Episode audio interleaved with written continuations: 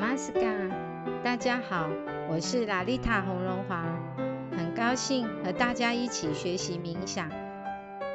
今天我们继续来讨论什么是瑜伽的冥想。冥想真会为身体带来好处吗？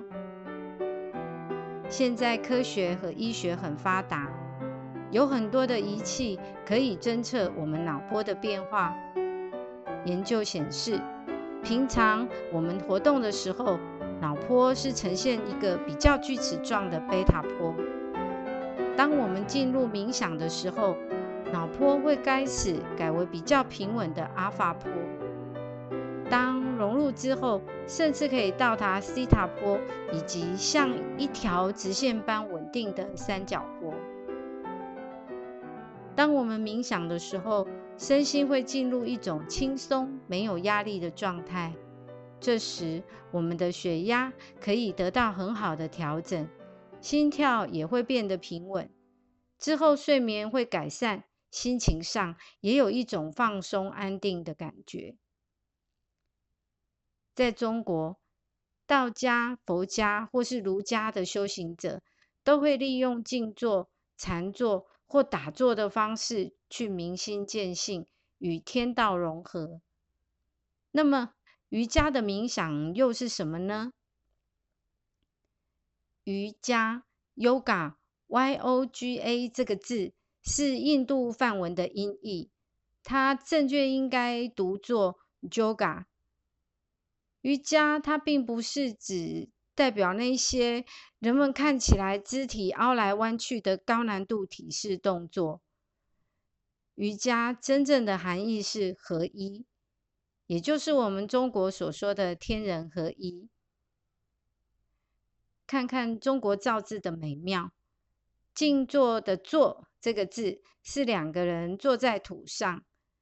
为什么是两个人呢？这两个人啊，是小我。与大我、假我与真我、个体意识与至上意识。中国的修行者和瑜伽的修习者相同，都在追求了悟自性、天人合一。接下来，我们以一些瑜伽的哲学来帮助大家更了解冥想。瑜伽将人分成五个层次。一、身体层；二、能量层；三、心灵层；四、心灵导向灵性层；五、灵性层。身体层呢，有人称为物质层或是物身；能量层呢，称为气身；心灵层又称意身。心灵导向灵性层，则有人称它作唯识层或是世身；灵性层则有人称之为喜悦层或喜悦身。我曾在台湾、日本和印度学习过冥想，不同的门派有不同的要求。举例来说，曾经参加一个冥想工作坊。对于冥想进行的仪式和姿势十分的要求，除了盘腿之外，身体不能动。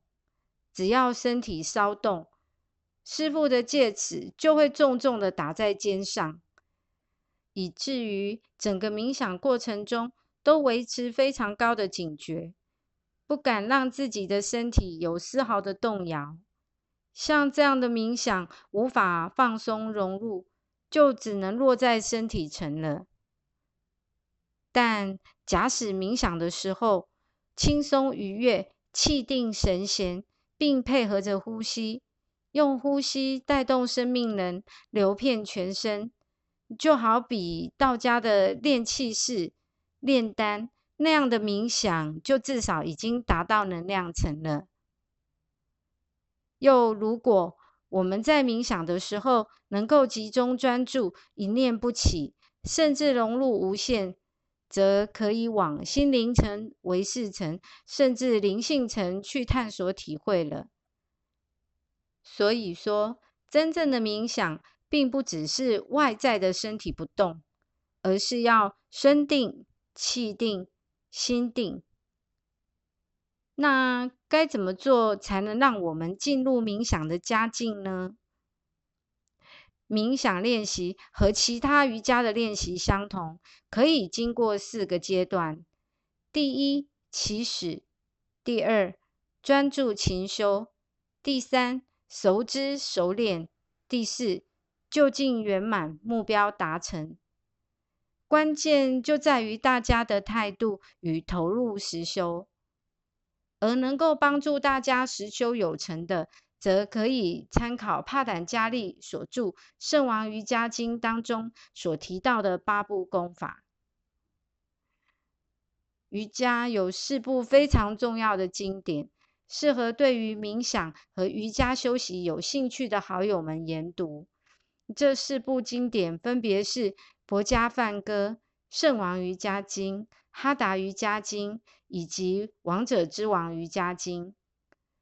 大家有兴趣进一步了解的话，可以参阅台湾邱显峰老师他所作四本经典的中文译著本。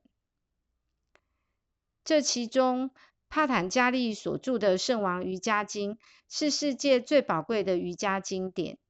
珍藏许多神秘而完整的瑜伽精髓与八部功法的修炼方式，是学习冥想以及瑜伽锻炼者必读的伟大经典。那什么是瑜伽八部功法呢？八部功法可以是八个同时并进的锻炼方式。第一个是持戒，第二个是精进。第三体位法，第四生命能控制法，第五感官回收，第六心灵集中，第七禅那，第八三摩地。圣王瑜伽经的作者帕坦加利是第一位将瑜伽的修炼方式归类为八个种类或八个次第修习功法的人。持戒。又可翻译成外在行为控制，它像是一种戒律，就好像佛教的五戒，或者是摩西的十戒。精进则可以译为内在行为控制，它是我们比较需要遵行奉守的一些原则。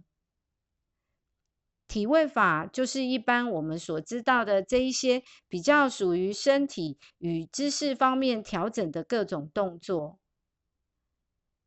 生命能控制法呢，也叫做呼吸控制法。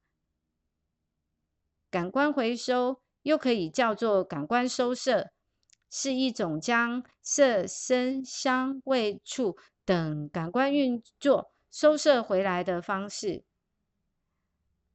心灵集中呢，则是要让我们的心灵能够专注在一个点上，有一个集中的目标。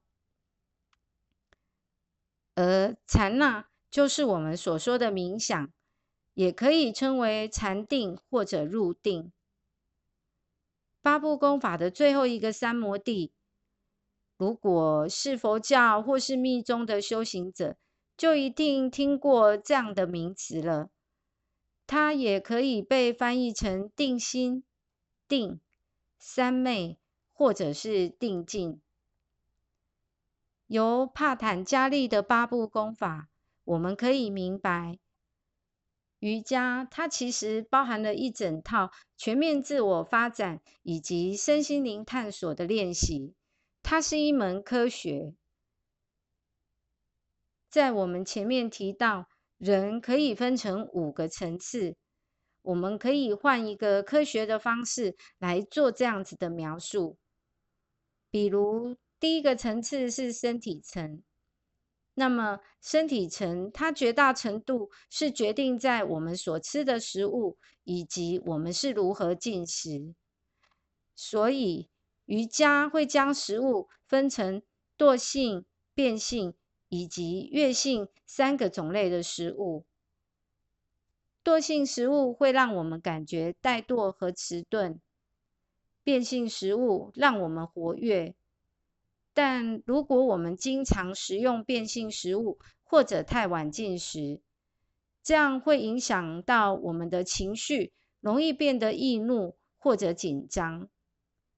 所以，如果我们比较容易在冥想的时候昏沉的话，那有可能是之前吃的太饱，或者是之前吃的食物并不适合自己。而月性食物就是会让我们思想轻盈、心境平和的食物。至于进食的方式，如果我们可以带着愉悦与感恩的状态进食，那这时候吃进身体里面的食物将会产生非常大的效果。第二个能量层，瑜伽有讲到，我们人有。上身、上行、下行、平行和片行等五种内在生命能，以及收缩、伸展、哈欠、困眠和饥饿等五种外在生命能。比如中医的经络穴位，或是瑜伽的脉轮，其实啊，它们都是属于在能量层次。因此，西医解剖身体层时，并不能够看到它们。其他像我们从西医研究看到的循环系统和淋巴系统，也是要透过这种所谓的气能来推动。又常常我们在感冒生病之前，体力就会下降，或者气色就已经变得不好，这些都是属于能量层的表现。又如果，我们在工作场所或家里和自己亲近的人发生争执的话，能量层也会失调。而八部功法当中的生命能控制法，讲的就是呼吸法。利用呼吸法可以平衡我们的交感和副交感神经系统，滋养我们的能量层。接下来是心灵层。这一层的运作在于精神、思维以及五种感觉器官——味觉、视觉、听觉、嗅觉以及触觉——所带给我们一连串的感受或者是想法，包括婴儿产生的一些念头、逻辑思考、感觉好或不好、快乐或悲伤等。如果想要滋养心灵层的话，我们就会需要一些心粮了。比如说，我们会阅读一些好的书籍，去听一场音乐会，或者一场好的演讲。心灵的这五个层次是一个比一个还要精细。到达唯识层的时候，它已经比前面那三个层次更加的精微。在前面三个层次的基础上，它可以重新去认知，可以保持一个更高层次的和谐。它是一种具有洞察力的思维，也可以是除了感官的直接反应之外，再多了一个直觉。而法识是这个层次的滋养。我们需要一些正确的修持法和锻炼法。让自己不受身体层、能量层以及心灵层的干扰。最后一个灵性层，那可以说是这五个层次的顶点，是最为精细的。它需要的是禅食，也就是冥想能够带来的融入愉悦，才是它滋养的食物。说食物又太物质化了。它是一种幸福、喜悦和极乐，它超越了知识，超越了体验和思维。如果我们想让这五个层次都能得到健康全面的发展，那帕坦加利的八步功法就是一个非常好的修习秘诀。下一次开始，我们就就八部功法里面的第一步持戒与第二步精进来跟大家做进一步的说明。